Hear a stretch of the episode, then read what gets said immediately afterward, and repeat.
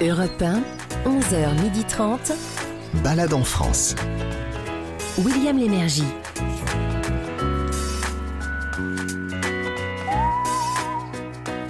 Bonjour à tous, Madame, Monsieur, bienvenue à Balade en France sur Europe 1. C'est une émission qui est diffusée désormais entre 11h et midi et demi tous les dimanches, donc euh, on est pile dessus.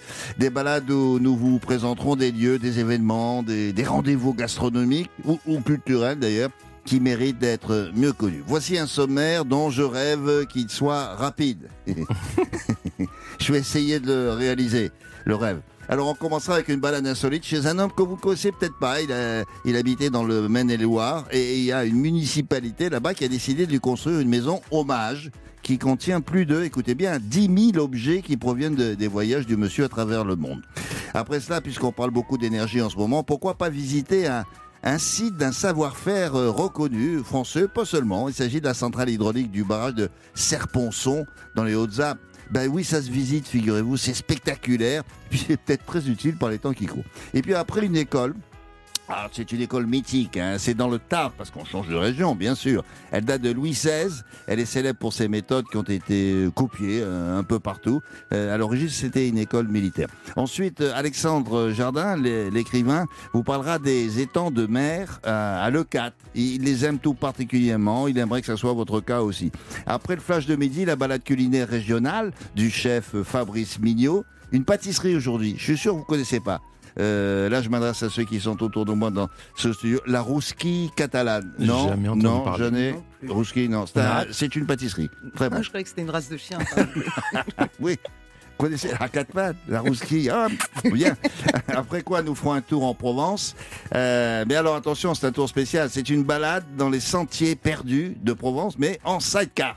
Pour terminer, une balade culturelle aux journées du matrimoine. Je dis bien matrimoine, qui va mettre à l'honneur des femmes formidables partout en France. Et Dieu sait s'il y en a. Voilà. Est-ce que le sommaire a été court? La réponse est non. Je ferai mieux la prochaine fois.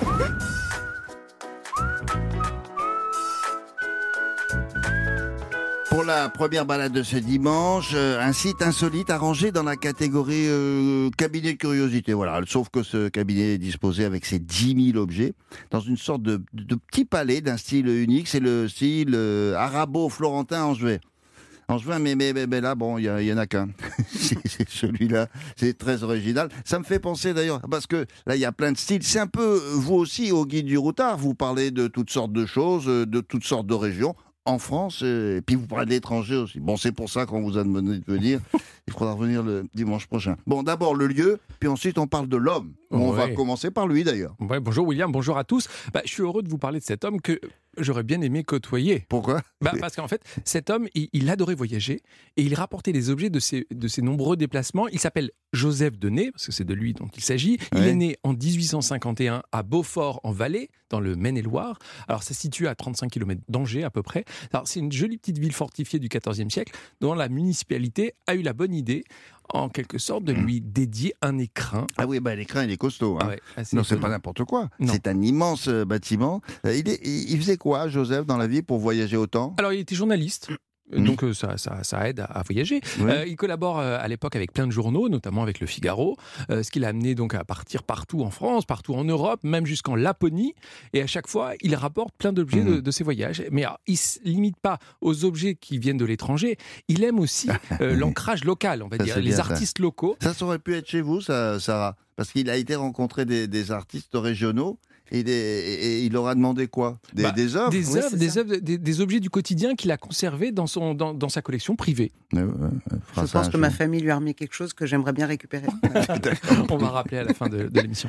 Mais il ajoute ça donc euh, à, ses, à ses propres œuvres. C'est ça. Et, et il a demandé aux habitants de la ville euh, et à ceux des environs de lui faire des dons, des dons d'œuvres artistiques, comme euh, il connaissait du beau monde. Il a obtenu aussi des dons de, de la famille Rothschild, qui ne collectionne pas que des croûtes, mais également euh, d'Émile Guimet, qui a son musée d'art asiatique à Paris encore Ah aujourd'hui et qui porte son nom. Ouais, le musée Guimet. Exactement. Euh, on peut dire que les, les, les 10 000 objets, euh, je sais pas, c'est une collection, euh, puisque ça vient de partout, c'est une collection euh, hétéroclite, quoi, hein, mais, mais, mais unique. Bah, Il n'y en a pas deux pareils. hein. C'est vraiment la collection de Joseph Denet, c'est vraiment très original. C'est la richesse de ce musée hors du commun. Il y a de l'archéologie, il y a de l'égyptologie avec des momies, il y a de l'ethnographie au sens large. hein. Et, et dans ce cadre qui mélange bah, toutes les sortes de styles Ah, architecturaux. ouais. Alors on va en parler maintenant euh, avec Cécile Coeset qui est euh, responsable des publics au sein du musée. Bonjour Cécile. Bonjour. Dans ce palais d'abord.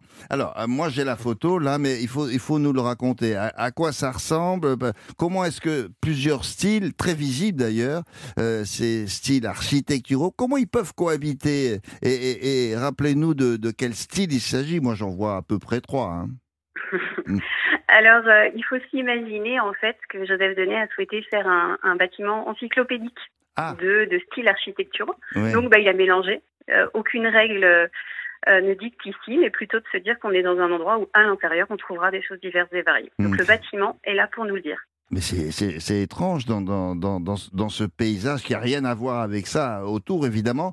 Mais qu'est-ce qui a eu l'idée de cet édifice-là? Et il date de quand d'ailleurs? L'édifice, il date du début du siècle. En fait, il a eu l'idée, euh, Joseph Denet lui-même, accompagné du maire de l'époque, d'inventer ce, ce bâtiment pour accueillir sa collection. Mhm. L'idée, euh, pour, pour résumer, c'est juste que bah, le maire de l'époque euh, Mhm. était président de la Caisse d'épargne, donc ils ont fait un, un musée, musée, banque, très, très étrange. Oh, c'était une agence bancaire? Exactement au rez-de-chaussée et le musée au premier Ah étage. On oui, je vois. de France, je crois. Ah, qu'est-ce qu'elle est bien l'agence là Bon, euh, euh, Joseph, euh, c'était un collectionneur depuis son plus jeune âge, m'a-t-on dit. Euh, on sait pourquoi? C'était de famille ou c'est perso? Pas du tout, totalement perso. Il, est- il a trouvé petit une petite pièce de monnaie dans les ruines du château de, de Beaufort. Et puis c'est le début de sa collection. Il s'est dit, je- j'en veux une autre, et une autre, et une autre, et une autre, euh, jusqu'à constituer sa collection. Et, et comment comment avez-vous réparti les, les collections qui sont extrêmement différentes? Euh, Comment comment fait-on? On passe de l'une à l'autre Il n'y a pas de transition? Ou vous avez cherché à créer une certaine harmonie? Alors Joseph Denet, dès le début, avait écrit euh, la constitution de son musée et comment il allait être présenté. Donc c'est très très bien rangé. Euh, une salle d'histoire naturelle, une salle des beaux-arts, une salle d'archéologie, une salle des voyages. Ah, Enfin, l'idée c'était vraiment que dès le début, ils construisent comme des mini-musées en fait. Mini musée d'histoire naturelle, mini musée des beaux-arts. Enfin Hmm. voilà. Mais il y a parfois des pièces importantes parce que si c'est le cas, je me suis dit, mais enfin, ce journaliste, il s'en va au bout du monde, il se balade avec un container pour ramener des meubles, j'en sais rien moi. de- Ou alors c'est des petits objets. Alors il y a des petits objets et les plus gros objets, tout simplement, c'est quelqu'un de très convaincant et donc il, il rencontrait, euh, euh, en l'occurrence c'est l'exposition universelle de 1900, il a rencontré beaucoup de voyageurs, d'archéologues. Oui. à qui demandait aussi des dons pour son musée. Donc il s'est retrouvé comme ça avec ses momies égyptiennes, euh, tout simplement ben, en étant convaincant. Ah oui, mais il était culotté, lui. Hein. Vous, vous, vous exposez toutes les collections, tous les objets dont vous parlez là en même temps, ou alors vous les faites tourner parce que vous avez du stock et à ce moment-là, vous le faites peut-être par thème, non? Alors il y a 10 000 pièces, donc effectivement nous ne pouvons pas tout montrer. On estime à 3 000 pièces qui sont, euh, qui sont euh, visibles. Oui. Malheureusement, il y a des pièces qu'on ne peut plus voir, tout ce qui est textile, art graphique, des choses qui sont difficiles à, à, à exposer de manière permanente. Donc effectivement, régulièrement, on en sort une partie pour refaire découvrir les collections aux habitants. Alors, il faut, il faut préciser, si vous passez par là, qu'il y a toutes sortes d'objets dont on ne soupçonne pas l'existence. Par exemple, il y, a- il y a- il y a du miel qui vient de la tombe de Napoléon. Qu'est-ce qu'il fait là, le miel? Et puis, alors, ça, ça, ça, ça, ça m'a beaucoup plu. C'est un morceau de pain qui date de la commune et qui a été arraché de la bouche d'un Prussien. C'est pas banal, ça. C'est. Il avait de l'humour, euh, Joseph. Alors effectivement, je ne sais pas si c'est de l'humour ou plutôt pour lui l'occasion euh, de mettre en avant sa passion. Il faut savoir qu'il était euh, journaliste et avant tout historien amateur.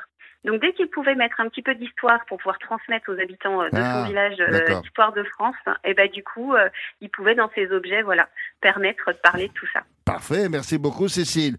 Je rappelle que vous travaillez au service des, des publics, euh, publics et communications de ce musée-là, de Joseph Denet. C'est à Beaufort-en-Vallée, vous connaissez pas, mais c'est à aller une trentaine, c'est ça à peu près Une trentaine de kilomètres d'Angers? Exactement. Oui, bon. Merci beaucoup Cécile. Bon après-midi, au revoir. Alors, monsieur revoir. Gavin, comment fait-on pour aller euh, là-bas? Eh bien, le musée est ouvert d'avril à novembre, donc euh, ça va, on est en plein dedans. Du mercredi au dimanche de 14h30 à 18h et l'entrée pour un adulte, c'est 6 euros. Et si on veut rester Eh bien, on va dormir dans les chambres d'hôtes La Chouanière à Brion, près des bois d'Anjou. Il y a des Euh, chouans là, dans quoi? Bah, euh, certainement. hein. Ah bon c'est une, trace. Euh, dans une, c'est une belle demeure du XVIe siècle. Il y a un pigeonnier, il y a la piscine chauffée, euh, oui, en ce moment, euh, et même un gîte sur pilotis si vous le souhaitez. il, a- est incroyable ce, ce- ce bâtiment, ça ressemble à rien de connu. hein. Oui, Sarah? Je disais, c'est dingue parce qu'il a constitué euh, la, plus, la majorité de sa collection Ouais, grâce ouais. à des dons ouais, ouais. et il s'appelle Joseph Denet. Euh, C'est pas une chanson d'Enrico Macias? Donnez, en- en- donnez, donnez, donnez-moi Non Ça Non, en fait, c'est donner. Bon, ça fait rien. Ça, ça marche C'est aussi. ça marche très bien. Bon. Donnez-moi. Donner, donner, donner. William Lémergie se balade en France sur Europe 1. Ah bah oui, partez en balade. Dans la rubrique savoir-faire, euh, on va vous montrer l'intérieur d'une usine hydroélectrique. Par, par ces temps de pénurie possible, je dis pas pénurie sûre, mais possible, avouez que c'est original de visiter des lieux comme celui-ci. Alors il est accolé à la centrale, le lieu en question, c'est le barrage de Serponçon, dans les Hautes-Alpes. C'est attention quand même, c'est l'un des plus grands barrages d'Europe. Euh, vous pourrez, je sais pas, expliquer ça à vos collègues au bureau, comment on fabrique de l'électricité. Ensuite, euh, en prime, promenade extérieure, s'il vous plaît, sur le belvédère, je vous dire où ça se trouve. Mais alors là, la vue, c'est à couper le souffle, hein, évidemment. On va commencer par le début. Où se situe exactement ce, ce barrage, monsieur Gavins? Alors William, le barrage se situe dans les Hautes-Alpes, c'est sur la commune de Rousset, c'est à une heure de route à peu près de Barcelonnette, 30 minutes de Gap, et c'est vrai qu'on passe souvent devant, Mm. c'est grandiose, mais on n'imagine pas qu'on peut visiter, et Non. pourtant, dans la série Site du savoir-faire, cet endroit, c'est vraiment un haut lieu de technicité, et ça vaut le coup de s'y arrêter. Cette usine hydroélectrique alimente quand même près de 300 000 personnes dans la région. Surtout en ce moment, on parle beaucoup des, des problèmes d'approvisionnement de l'énergie. Bon, euh, euh, c'est pas plus mal de savoir comment ça fonctionne une usine de ce genre. Donc nous sommes en ligne avec Franck Pellotti, qui est directeur adjoint de EDF Hydro Méditerranée et qui est en charge justement du barrage de Serponçon. Bonjour Franck. Bonjour. Alors première question qui est de circonstance? Euh, Vous me direz c'est pas vous qui êtes ministre de l'énergie, mais enfin quand même on sait jamais. Euh, Est-ce qu'il y aura assez d'électricité à votre avis pour tout le monde cet hiver en France? Alors dans la région où vous êtes, je suppose que oui, mais c'est grâce à vous, non? Alors en tout cas, ce que je peux vous dire, c'est qu'on y travaille activement euh, pour avoir de l'électricité pendant tout l'hiver. Comme vous l'avez dit, c'est une question d'actualité. Euh, bon, très concrètement sur le barrage de Serpochon, toutes nos équipes sont mobilisées euh, actuellement pour faire l'entretien et la maintenance de tous nos groupes de production. Et vous savez, pour l'hydraulique, l'important c'est d'être présent pendant l'hiver, au moment Mmh, où oui. on a le plus besoin d'électricité. Mhm, D'accord. Et donc euh, là, toutes nos équipes sont mobilisées. Euh, si vous allez sur place, eh bien, euh, les groupes euh, sont en pleine maintenance. Et normalement, euh, tout sera opérationnel de novembre au mois de mars, là où on a le plus besoin d'électricité. D'accord. La sécheresse de cet été n'a pas eu trop d'effets négatifs sur le- le barrage. Il y a assez d'eau, quoi. Alors ça a été une sécheresse quand même exceptionnelle, mais grâce aux efforts de tous, hein, euh, en termes d'économie d'eau, alors nous on a produit moins d'électricité, mais on a aussi euh, les agriculteurs qui ont fait moins de prélèvements en eau. Ah oui Eh ben, finalement, on sort de l'été avec euh, un remplissage à, à 68% de Pas la mal. retenue de Serponçon. Et Ouais. absolument, et ça nous permet de- d'envisager l'hiver sereinement et Mm. de partir euh, d'un bon pied. Alors, quel est, euh, juste rappeler pour nos auditeurs et moi-même le principe d'une usine hydroélectrique. C'est-à-dire comment on fait de l'électricité à partir d'une retenue d'eau? Alors, il n'y a pas de secret, hein, c'est une très bonne question. Euh, dans un premier temps, il nous faut une belle retenue, et à Serponçon, on a ce qu'il faut. Ouais. À partir de cette retenue, on a un grand robinet qui va alimenter euh, euh, l'usine, euh, la centrale hydroélectrique. On Oui. va acheminer l'eau par des grands tuyaux. Oui. Ensuite, euh, c'est la force de l'eau qui va prendre le relais. L'eau va faire, va entraîner en rotation une grande roue. Mhm. Et cette grande roue, elle, elle permet de faire fonctionner euh, un alternateur qui produit de l'électricité. C'est une grosse dynamo, en quelque sorte. Ah. Et à partir de cette dynamo, on va partir ensuite sur le réseau électrique ben, jusqu'à chez vous, tout simplement pour vous alimenter en électricité. Voilà comment, comment ça fonctionne. Mais l'électricité, ça, ça se stocke Alors l'électricité, non, malheureusement aujourd'hui ça se stocke pas véritablement. Alors on a des petites batteries, certes, mais c'est souvent insuffisant. D'où l'importance euh, d'avoir des moyens euh, hydroélectriques, hein, pour, pour, parce que l'hydroélectricité permet finalement d'ajuster la consommation et la production en permanence. Notre euh, savoir-faire, c'est que l'hydroélectricité, c'est souple, c'est rapide, et on est capable de mettre beaucoup de puissance sur le réseau, Mm. notamment pendant l'hiver, sur les pointes de, de, de consommation. Alors, quand on visite, hein, on fait ça avec un guide? Alors, quand on vient à la Serposon, d'abord, on est subjugué, euh, je dirais, par la... On arrive au pied du barrage. Alors, je peux vous dire que la première vue, elle est, euh, elle est imprenable. hein. C'est absolument euh, incroyable. Euh, parce qu'on est face à un très, très grand barrage. Euh, c'est l'équivalent de, en matériaux de, de six euh, pyramides de Khéops. Donc déjà, on est subjugué par, par le spectacle. Et là, on est pris en charge, en effet, à, à la Maison de l'eau et des énergies, Ouais. euh, par des guides qui vont Bon. vous prendre en charge pendant près de 1h30 Bon. euh, pour visiter à la fois euh, le- le- l'espace multimédia. euh, Qu'est-ce que c'est, est- ça Alors l'espace multimédia, ça nous permet de découvrir l'histoire de la construction du barrage de Serponçon. Ça va Ah. nous permettre de savoir comment on fait de l'électricité, certes euh, hydraulique, mais avec toutes les, tous les moyens de, de production euh, d'énergie en France. Et puis, euh, ça va nous donner une, une, le droit d'aller visiter la centrale elle-même. Et Mhm. là, on découvre les, les, les quatre groupes de production et l'intérieur de, de la centrale. Et, et chaque année, euh, le, le succès se dément pas, puisque chaque année, on a à peu près 12 000 visiteurs par an. et je peux vous dire qu'ils ressortent avec euh, plein d'étoiles dans les yeux. Bah oui, parce qu'on s'imagine pas. C'est pour ça qu'on vient chez vous, parce qu'on s'imagine pas qu'un tel, j'allais dire, monument euh, est, est- est- est- est ouvert au public. Euh, dernière partie de la visite, c'est le belvédère, c'est-à-dire qu'on remonte au, au sommet du, du- du barrage, c'est ça? Absolument.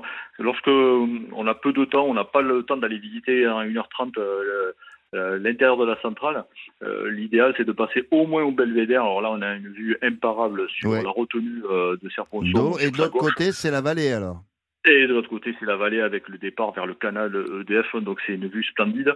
Euh, c'est souvent euh, prisé par les photographes euh, pour, pour, pour Mhm. immortaliser l'instant. Oui, bien sûr, parfait.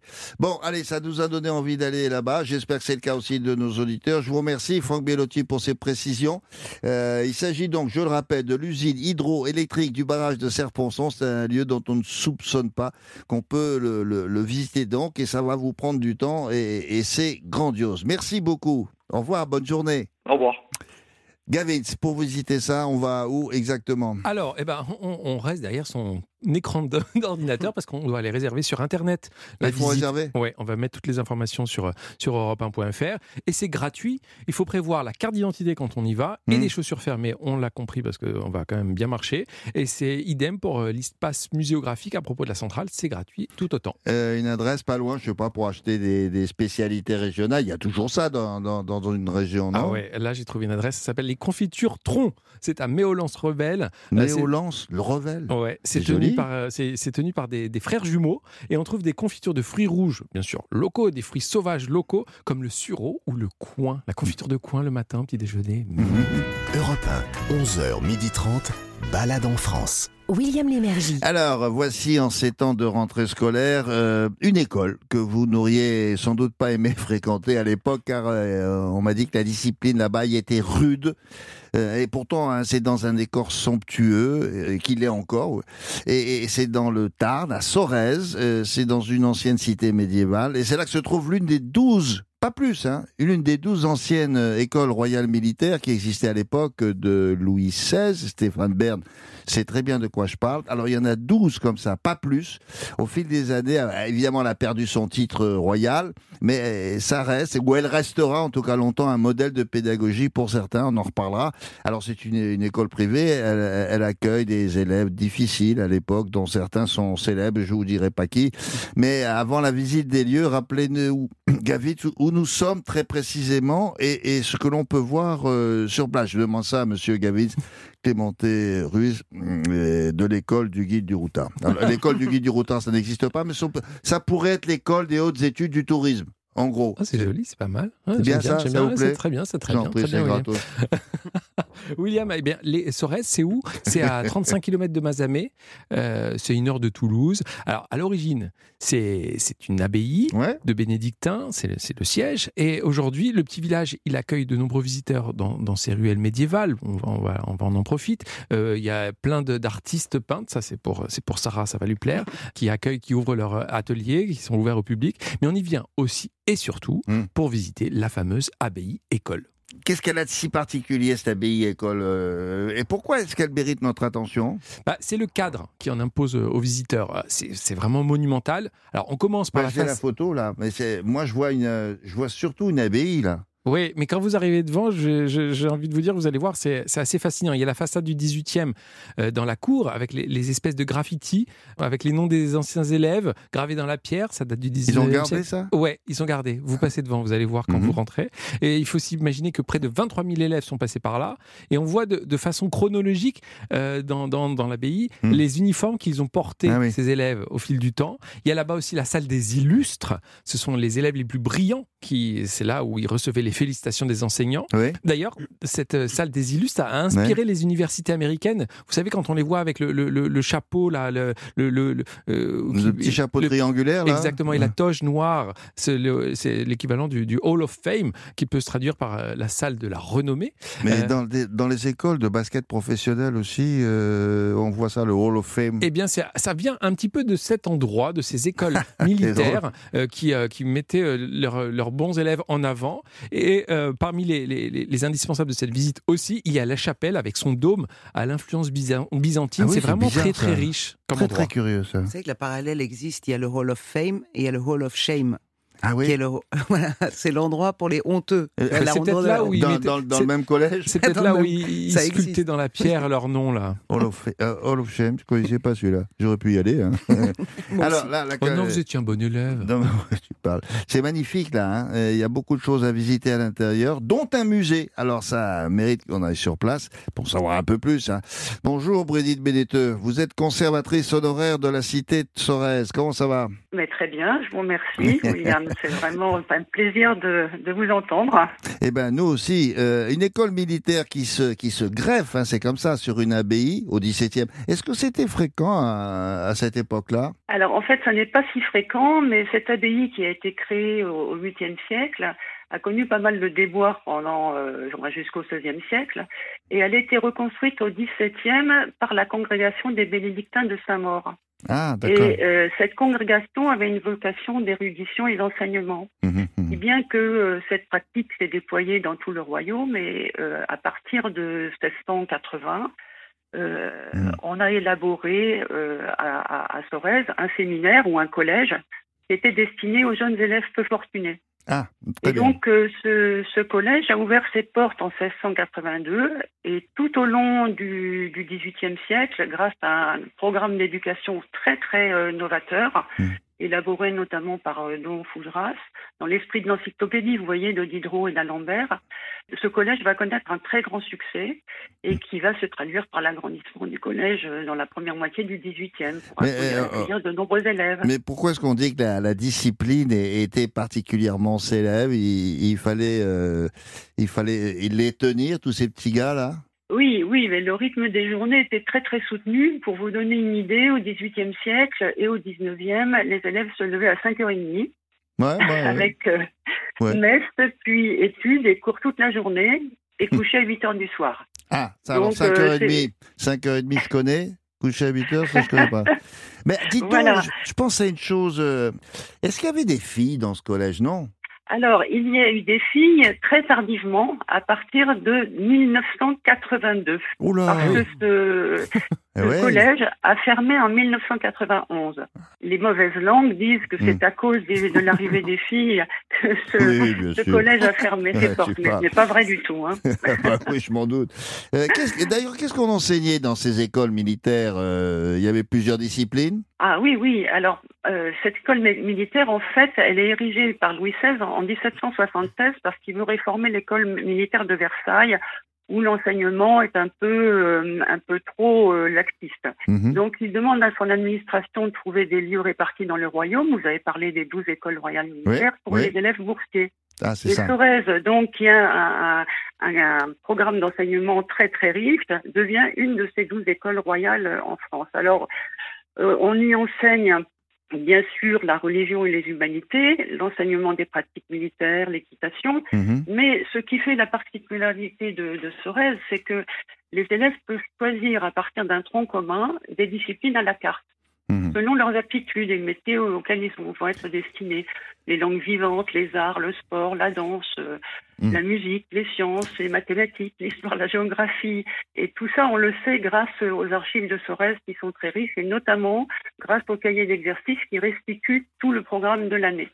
Euh, c'est intéressant de savoir qu'un un roi ne s'est pas euh, uniquement occupé parmi ses sujets des nobles, mais aussi des milieux modestes et des boursiers. On ne le sait pas toujours. Il y a un musée euh, aussi dans. dans c'est pour ça qu'on le conseille parce que ça se visite. Ce qui est intéressant, c'est le mélange entre le- ce, ce bâtiment religieux et puis la rigueur d'une école. Alors j'ai des photos des chambres. Dites donc, c'était spartiate. Oui. Hein c'était quasiment Bah, une chambre de moine. Hein enfin, il faut dire que la plupart des élèves étaient euh, pensionnaires dans des dortoirs, en tout cas ça. les jeunes élèves.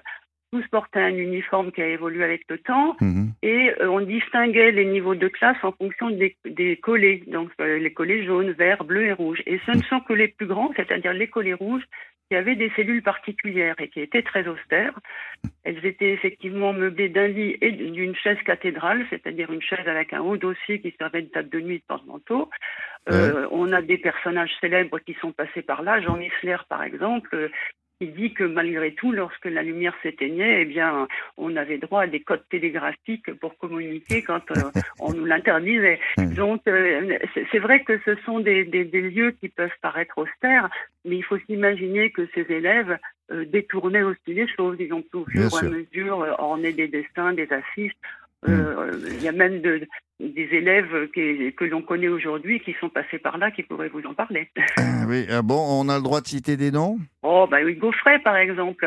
Et il était là? été... Ah, Oui, il a été élève à Torres ah, pendant la oh. guerre, oui. Alors, il, faisait- il vous, il vous faisait le- la chanson au feu de bois euh, Alors, je suppose, je suppose Suppose, qu'en tout cas, sûr. goût de l'équitation et de la musique, il l'a trouvé à Sorèze, oui, c'est Ah, sûr. ça alors. Oui. Euh, un- un- Il y vient rég- régulièrement, d'ailleurs.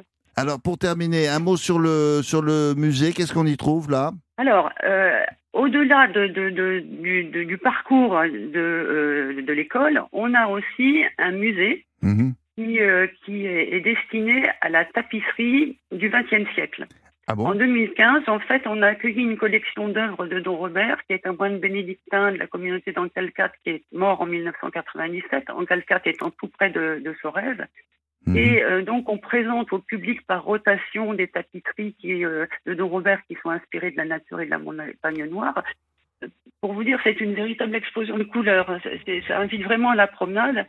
Et, et c'est assez logique de recevoir euh, ce- ces, ces tapisseries euh, ou d'autres tapisseries aussi, hein, de Jean Lursa, de Tourlière, euh, de Milcan, parce que euh, on boucle la boucle d'une certaine manière. Bon. Sorèze, c'était un lieu où les arts étaient euh, euh, vraiment très Ouais. très importants et donc euh, trouver trouver cette école et, et- et ce musée ici, euh, c'est un vrai régal pour les yeux. D'accord. Bon, ben écoutez, euh, j'espère que on vous a bien entendu ici à Europe 1 et que vous aurez des, des visiteurs parce que d'après les photos que je vois, c'est absolument magnifique avec des boiseries au plafond comme j'en avais jamais vu. Merci beaucoup Brigitte pour toutes ces Je informations. vous en prie. Je rappelle qu'il s'agit, merci beaucoup, il s'agit de l'école royale militaire de Sorèze, c'est dans le Tarn, tout ça c'est à, allez, à peu près une heure de route de Toulouse. Monsieur Gavins, on y va? Eh bien, on y va tous les jours de 10h à 12h30 et de 14h à 18h et de novembre à mars tous les jours sauf les mardis de 14h à 17h30 et ça coûte 9 euros pour un adulte. Un resto, tiens, pourquoi ouais, ouais, j'ai ça. La table de Durfort, c'est à 2,5 km très précisément de l'école royale militaire. Formule à partir de 23 euros le midi. Je vous ai commandé, euh, William, un petit riz d'agneau euh, au pistou. Riz d'agneau, des- riz de ouais, Riz d'agneau un riz d'agneau au Ah pistou à l'ail des ours avec crème d'haricots coco et petits pois. Ça vous va C'est varié, c'est original, c'est coloré. Il y a même des fleurs comestibles parfois Ça qui, c'est formidable, qui ça, les fleurs de- au-dessus ouais. des assiettes. C'est très très bon. Alors voici maintenant les confidences, comme euh, chaque dimanche dans cette émission, d'une personnalité au micro de Daniel Moreau. Et là, cette fois-ci, c'est Alexandre Jardin. Euh, on on l'interroge, euh, comme ceux qui l'ont précédé, sur un lieu en France qui- qu'il aime particulièrement et qui demande qu'à être visité. Et avec Alexandre, cette fois-ci, c'est euh, le Sud, avec les étangs de mer de Leucate. Balade en France sur Europe 1. Bonjour Alexandre Jardin.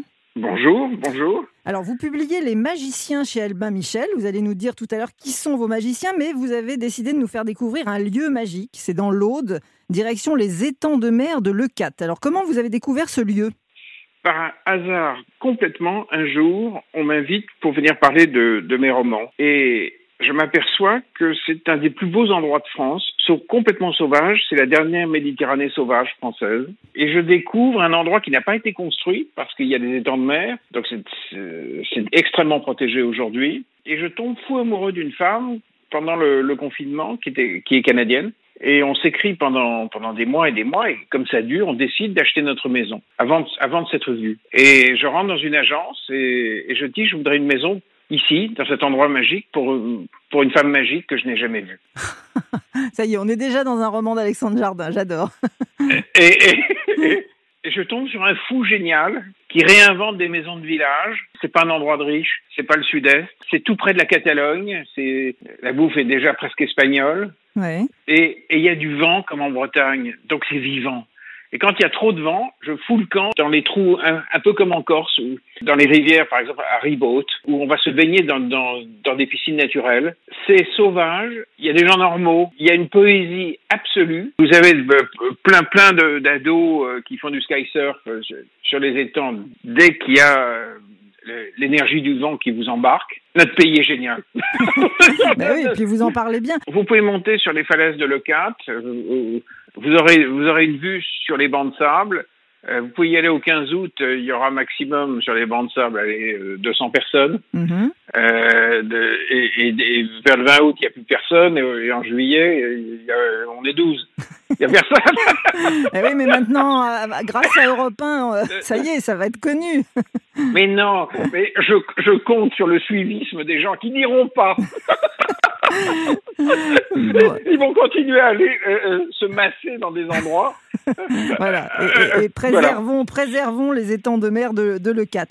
Alors donc, de- dans votre nouveau livre Les magiciens chez Albin Michel, vous nous présentez des, j'ai envie de dire des héros improbables, ce- ce- vous mettre à penser autrement, différemment. Est-ce que c'est ça? Ce sont eux qui vous ont donné cet esprit euh, d'une liberté incroyable?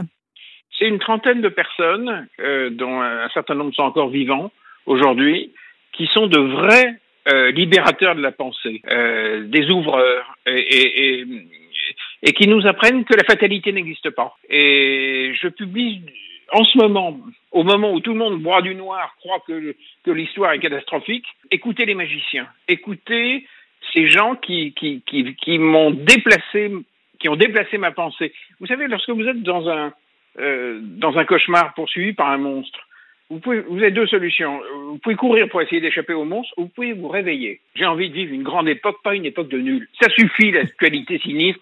Euh, euh, euh, la fatalité n'existe que pour les gens qui restent dans le cadre.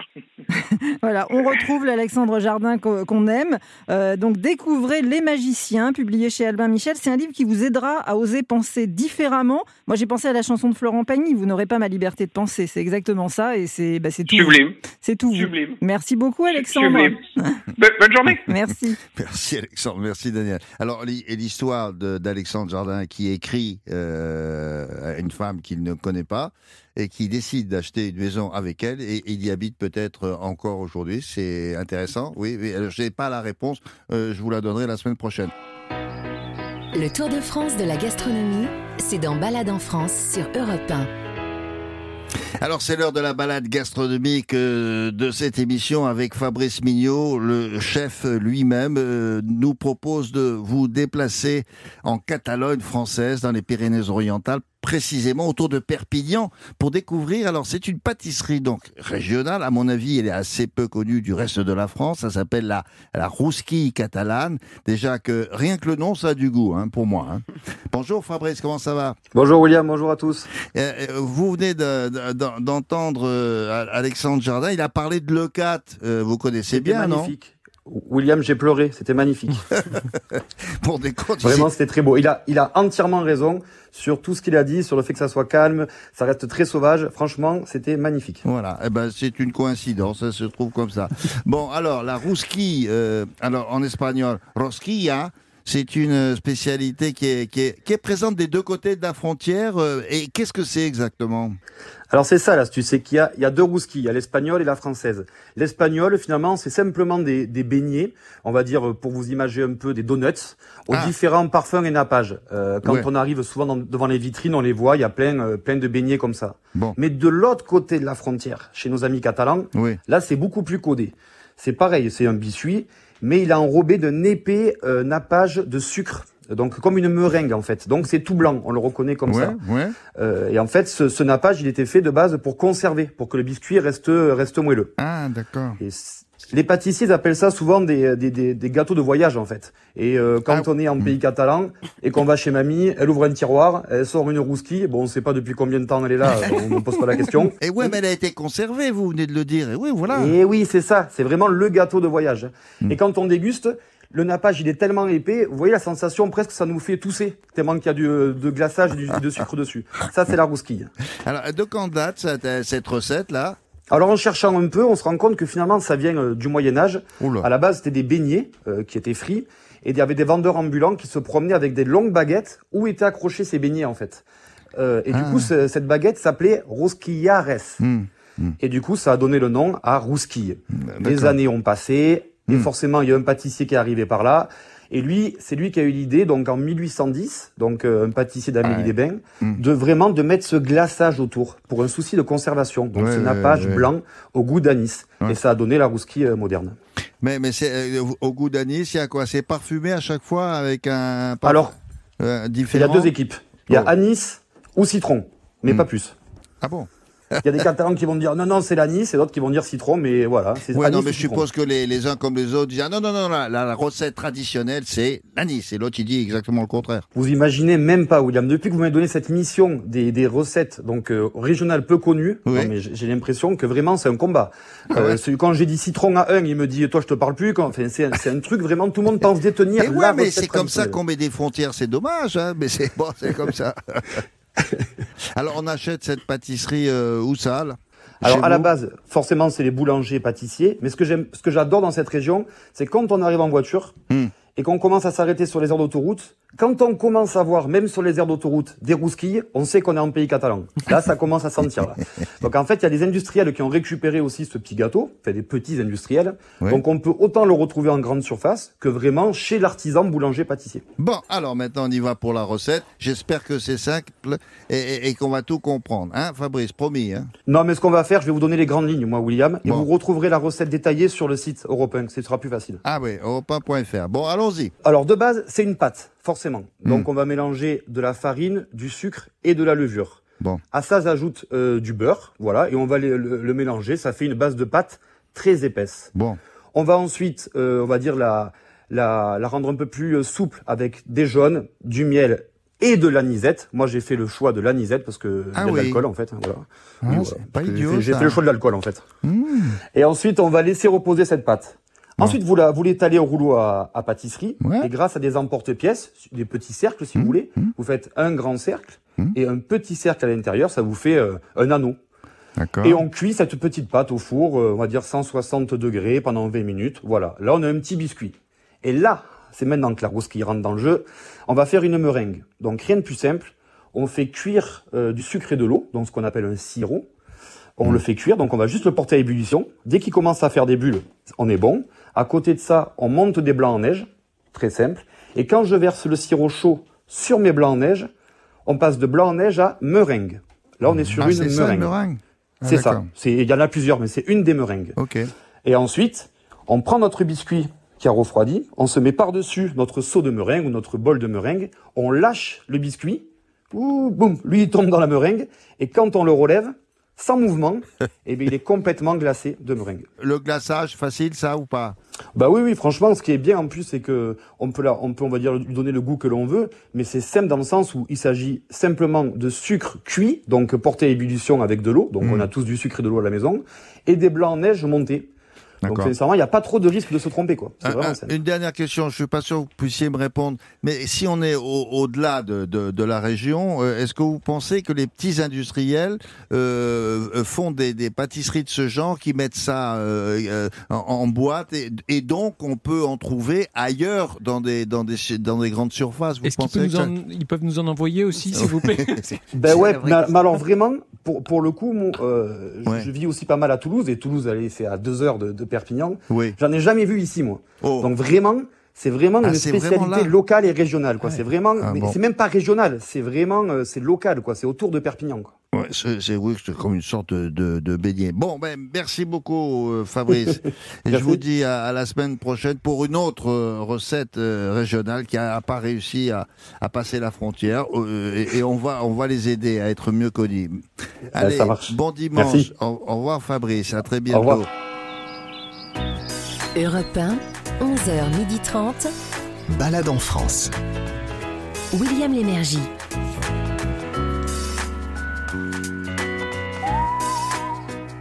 Alors pour commencer cette dernière demi-heure, voici une balade en plein air à Aix-en-Provence, dans les Bouches-du-Rhône. Il est fort probable que beaucoup d'entre vous euh, euh, n'ont jamais utilisé un sidecar pour euh, aller se balader et c'est pourtant ce que je vous propose maintenant. Alors c'est un motard convaincu qui a, qui a eu l'idée de, de, proposer ce qu'il a appelé de belles échappées dans, dans sa région euh, magnifique. C'est autour euh, d'Aix en Provence. Donc on est assis dans un sidecar, on a un chauffeur à côté qui pilote et puis votre copain ou co copine qui est derrière le chauffeur. Voilà. Ou alors c'est vous qui pilotez la moto non. Euh, non, non, non, William. Ah, on pilote pas. Non, on pilote pas la, moto. on s'en charge pour vous.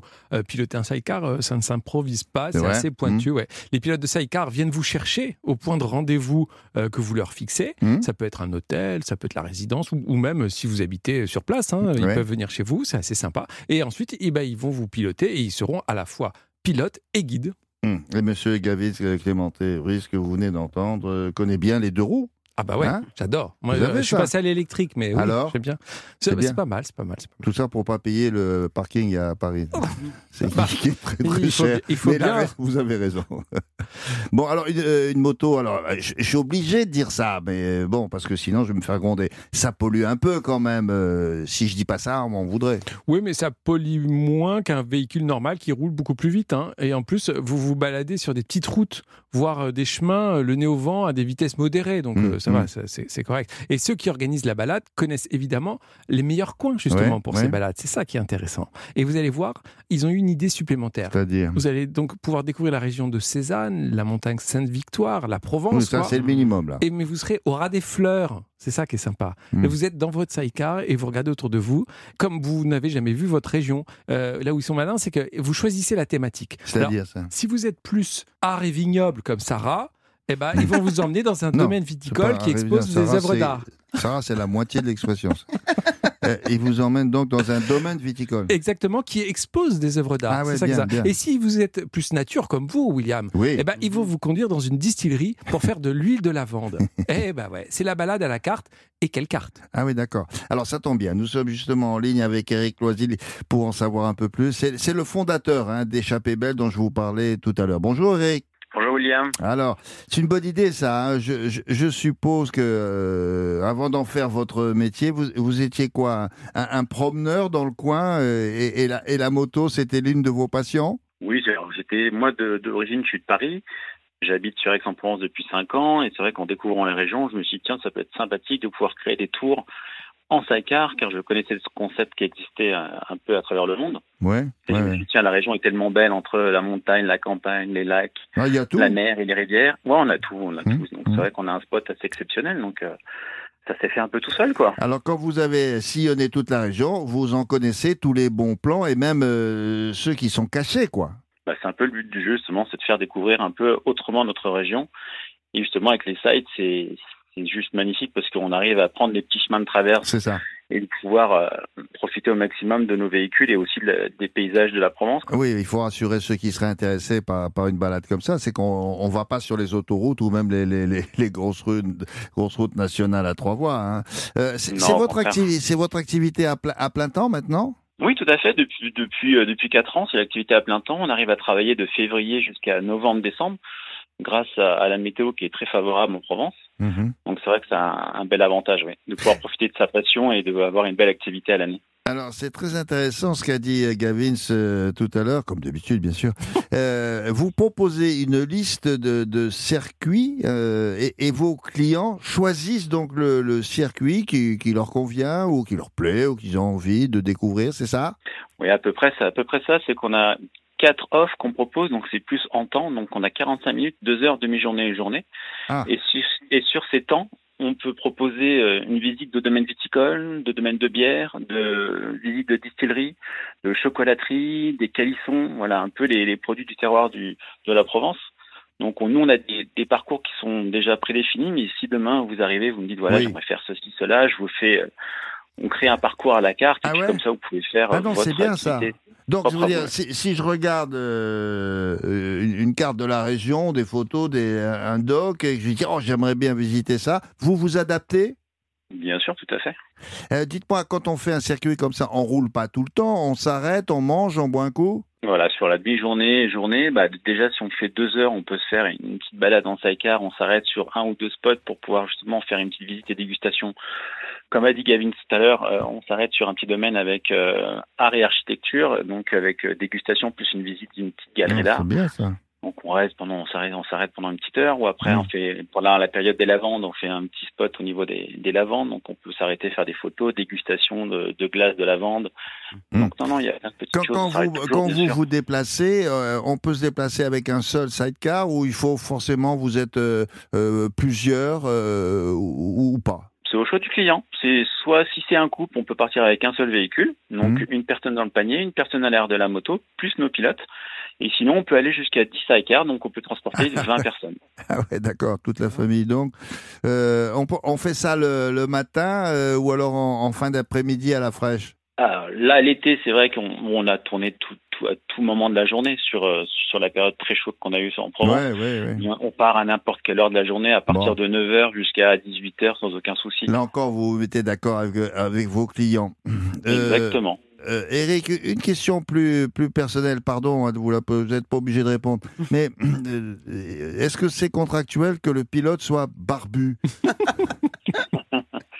Pourquoi vous comptez vous faire pousser la barbe Bah, Peut- peut- Peut-être, je peux pas me faire pousser la moto, donc euh, parce que là j'ai une photo, euh, les deux pilotes ils sont barbus. Il, y a- il y vous d'ailleurs sur la photo, non? Sûrement, oui. D'ailleurs, euh, mon associé Kevin et moi-même, tout à fait, ouais. Donc, vous pouvez pas vous tromper si, si, si vous êtes à Aix et que vous a- attendez une moto, re- repérez le barbu qui On est voit dessus. pas beaucoup de sidecars à Aix en plus, donc euh, c'est inévitable. Si c'est que des barbus, vous comprendrez que, de par mes origines, je ne pourrais jamais faire de sidecar. Ah oui. Vous comprendrez. Oui, ouais, on comprend. Mais je vais vous expliquer pourquoi. Parce qu'elle est née à Téhéran. Alors, quand on lui parle de barbu. euh, Ah ouais, voilà. Ceci explique cela. Bon, merci beaucoup, Eric, et, et bravo. Ça se passe, je le rappelle, dans les Bouches-du-Rhône, autour d'Aix-en-Provence. Et c'est organisé, Monsieur Gavins va vous le dire, dans le bon ordre. C'est la belle échappée. La belle échappée. Et les parcours sont multiples, on, vient de vous le dire. Et, et franchement, le paysage, hein, euh, regardez ça, c'était évident. C'est un paysage qui est à la hauteur de cette bonne idée. Je vous souhaite une bonne journée, Eric. Au revoir. Merci William, merci Gavin. Allez, d'autres informations pour cette balade provençale Eh bien, en fait, il y a plusieurs options possibles, comme on l'a compris avec Eric. À partir de 45 minutes, si on veut visiter les, les petits villages euh, locaux, provençaux, Ouais. sans stop, c'est 79 euros à 3 Alors, avec le pilote. Là, on s'arrête pas. Voilà, mais- c'est ça. Mais avec le, le tour thématique, Ah. à partir de 2 heures, c'est 219 euros. Ensuite, la demi-journée, 419 euros. Le pique-nique, bien sûr, est possible. Tout est prévu. Vous... Il, est compris. Oui, tout est Bon. prévu. Vous inquiétez pas. Il faut aller sur le site labeléchappée.fr pour avoir plus d'informations et choisir votre itinéraire. Ce qui est vraiment sympa, c'est que vous avez des routes et même ceux qui habitent en Provence, qui habitent là depuis des années, ils, ils découvrent des endroits Ils qu'ils n'avaient jamais euh, pratiqués, jamais découverts. Donc c'est vraiment au ras des fleurs, au ras du sol. C'est vraiment Mm. super. Il le fait bien. On a l'impression qu'il l'a fait. Vous l'avez fait? Je l'ai fait. ça. Ah, c'est ça. Ah oui, d'accord. La culture, toutes les cultures, sont dans Balade en France sur Europe 1. Mais oui, parce qu'on se balade vers un, un événement culturel ou un site culturel. Vous, vous connaissez, par exemple, vous allez comprendre, les journées européennes du patrimoine, comme le nom l'indique, ça concerne la France et quelques pays d'Europe, et ça permet de découvrir de nombreux lieux culturels et patrimoniaux. Par par exemple, euh, euh, vous visitez à ce moment-là gratuitement certains musées, même l'Élysée, euh, ça s'appelle les journées du patrimoine, avec un P comme papa. Et maintenant, nous, c'est les balades en France. La balade, on vous propose la journée du matrimoine, avec un M comme madame, ou, mademoiselle si vous voulez. Alors, nous avons avec nous la chance de, de- de vous présenter une grande féministe internationale, Sarah Doraghi, qui s'occupe euh, ici, dans cette émission, de tous les rendez-vous culturels régionaux. Dans cette émission, elle va d'abord vous expliquer pourquoi, pourquoi ça s'appelle les journées du matrimoine. Sarah, bonjour. Bonjour, alors je vais essayer d'être à la hauteur de De vos quoi présentations de grande féministe internationale. Comme j'ai une grosse voix, il va falloir que je la retravaille. Attendez. Bonjour William, bonjour à tous. Ah, c'est bien ça. C'est pas mal. Ouais, ouais, ouais.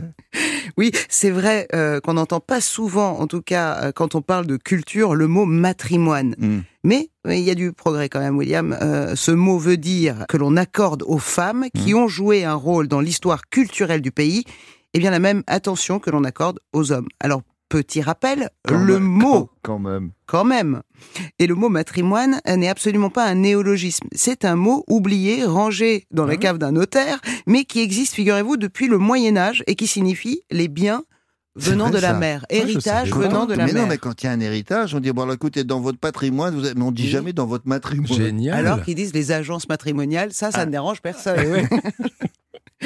Et il y a un collectif qui s'appelle HF, Hommes-Femmes, qui, en alliance avec différentes régions et le ministère de la Culture, a décidé de remettre ce mot matrimoine dans notre vocabulaire culturel et lui redonner un peu de crédit. Alors, les journées du matrimoine rendent donc hommage à toutes les femmes remarquables et exceptionnelles qui ont participé à l'histoire culturelle du pays en général et à son héritage euh, vraiment euh, à travers la peinture, la culture, la poésie. D'accord. Euh, voilà. Et ça se passe en France? Mais, mais, mais, pas seulement d'ailleurs. Oui, alors Cocorico, non, on dirait Cocorico, comme on dit chez moi en Iran. La France a été. On roule les airs chez vous? Mais oui, on mais. Dit Cocorico? Cocorico. Mais oh, on, a appris à, parler avec le R. Non, c'est difficile à dire. Le R français est plus difficile pour nous à dire que rouler les R, oui. Ah, mais c'est pas l'espagnol. Cocorico. Non, c'est pas ça. Cocorico. Comme on dit chez moi en Iran, la France a été le premier pays, figurez-vous, à afficher son amour pour son matrimoine. Et ensuite, Ensuite, ont suivi la Belgique et la Suisse et maintenant le Québec, euh, qui ont adopté le concept euh, depuis à peu près deux ans. Mais nous, en France, on a été vraiment le, euh, dans le combat et dans l'organisation de ces journées depuis 2015. Bah, pourquoi on en parle Donc il était temps. Euh, trop peu mais ouais, il était temps d'en parler longuement maintenant sur, euh, sur Europe. Alors, si, hein. si vous parlez d'organisation, donc si on veut assister à ces journées du matrimoine, alors ça se passe où? Et, et qu'est-ce qu'on peut y voir ou qu'est-ce qu'on peut y entendre? Alors, je vais vous faire une petite liste dans un instant, mais d'abord, il faut savoir que ce sont six régions qui participent à l'organisation pour le moment. Bien mmh. entendu, mmh. Le concept va s'étendre et gagner d'autres régions, mais sachez que si vous habitez dans ces régions, Île-de-France, hmm. Auvergne-Rhône-Alpes, Hauts-de-France, euh, Bretagne, Normandie, Centre-Val de Loire, vous pouvez déjà assister à des expositions de concerts, des pièces de théâtre, des lectures, des podcasts, des spectacles de danse, euh, de la poésie pour découvrir ou redécouvrir ce que de nombreuses femmes ont apporté à l'histoire et à la culture en France. Exclusivement euh, l'œuvre euh, ou les œuvres de femmes, on est bien d'accord là-dessus. Hein Exclusively, exclusivement, et donc Les, mecs dehors. Ok. Euh, pour non, les mecs sont invités à venir ah voir les œuvres faites par les femmes. pour en savoir un petit peu plus, alors nous sommes en ligne avec Marie Guérini, qui est la coordinatrice des matrimoines Île-de-France, et puis qui est vice-présidente du collectif HF. Bonjour Marie. Bonjour, c'est formidable de vous entendre, de vous entendre mettre en lumière notre matrimoine. Oui, alors et les femmes qui le composent. Tant mieux. Euh, c'est quoi le collectif HF au fond? Je connaissais pas ça. Quelle, est sa mission? Alors euh, sa, mission première est de réparer euh, les discriminations et les injustices qui circulent encore dans de nombreux univers, et notamment dans les arts et la culture. Mhm. Il y a en 2006 et en 2008 une haute fonctionnaire au ministère de la Culture qui s'appelle Ren Pratt. Mhm qui a constaté euh, les, les, inégalités flagrantes entre les hommes et les femmes dans le monde des arts et de la culture. Hmm. Elle a publié deux rapports hmm. qui ont fait frémir le monde de la culture et en particulier les femmes de ce monde. Ah oui, ils n'étaient pas au courant. Ben, euh, vous, vous, savez, quand on est dedans, on voit pas tellement et on pense que la culture est moderne, avant-gardiste et que les discriminations sont, sont moins présentes qu'ailleurs. Or, ce c'est pas vrai du tout. Bon. Donc ces, ces rapports très euh, très inégalitaires, euh, en tout cas dans leur contenu, euh, a donné envie à quelques hommes et beaucoup de femmes envie de créer un mouvement qui s'est appelé le mouvement HF, Hommes-Femmes.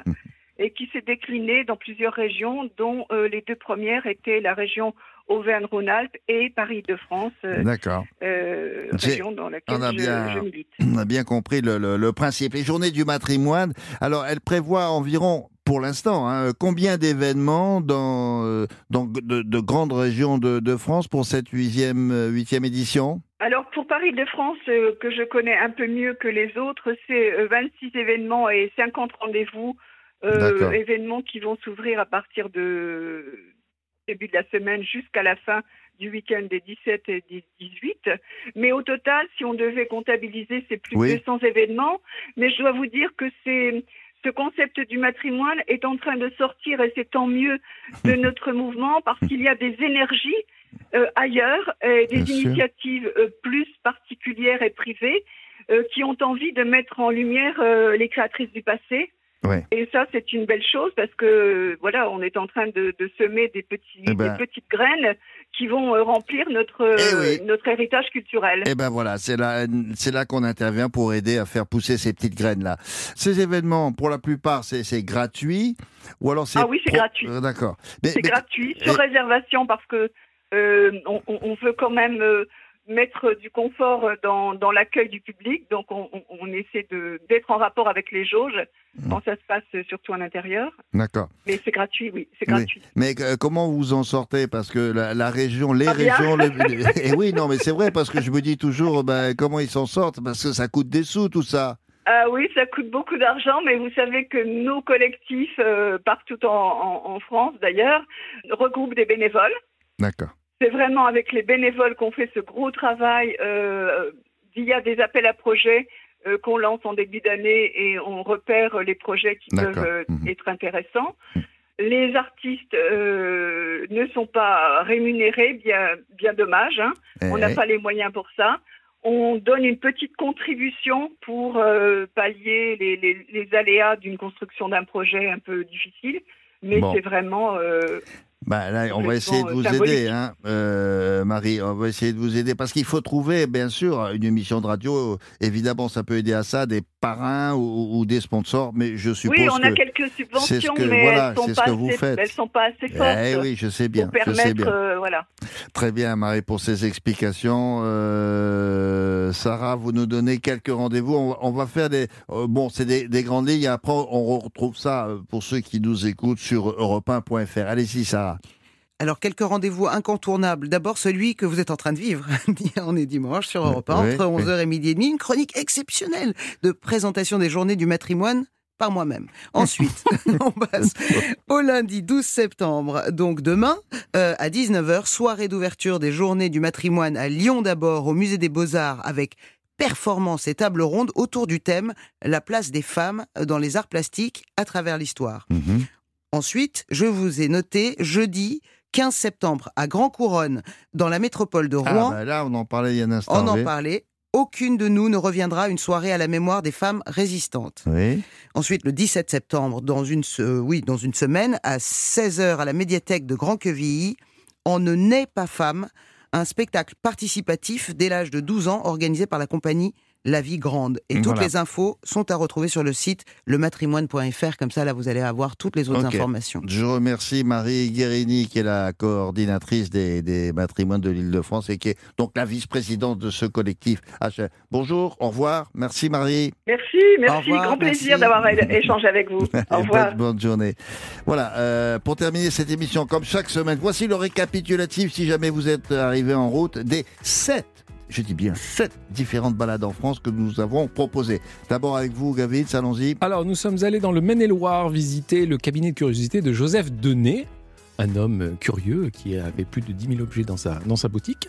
Euh, à Sorès, dans le Tarn, euh, comme tant d'anciens élèves, nous sommes entrés dans l'ancienne abbaye école militaire. Qui se visite, bien sûr. Tout ça, ça se visite. Hein. Exactement, avec la superbe collection de tapisseries de Don Robert euh, au premier étage. Et au barrage de Serponçon, on a pu aller voir comment marche la plus grande retenue d'eau artificielle d'Europe qui permet le fonctionnement de l'hydroélectricité.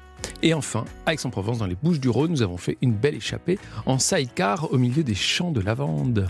Et puis alors, avec Fabrice Bignot, notre chef perso, nous avons appris à faire des rousquilles, spécialité catalane. Et là, ça se limite pour l'instant à la région. Sarah Doraghi, il y a un instant, nous a parlé des journées du matrimoine. Et Alexandre Jardin, au micro Daniel Moreau, vous a raconté son aventure du côté de Lecat. Merci à tous pour euh, ces belles découvertes, mais également merci à Maïs Jacquet, à Christophe Pierrot, à Kavitz, Clément Ruiz et à Morgane Bikilé. Rendez-vous dimanche euh, prochain à 11h pour partir à la découverte de sept autres lieux, tous en France bien sûr, dont certains sont, sont peut-être encore inconnus de vous. Balade en France sur Europe 1.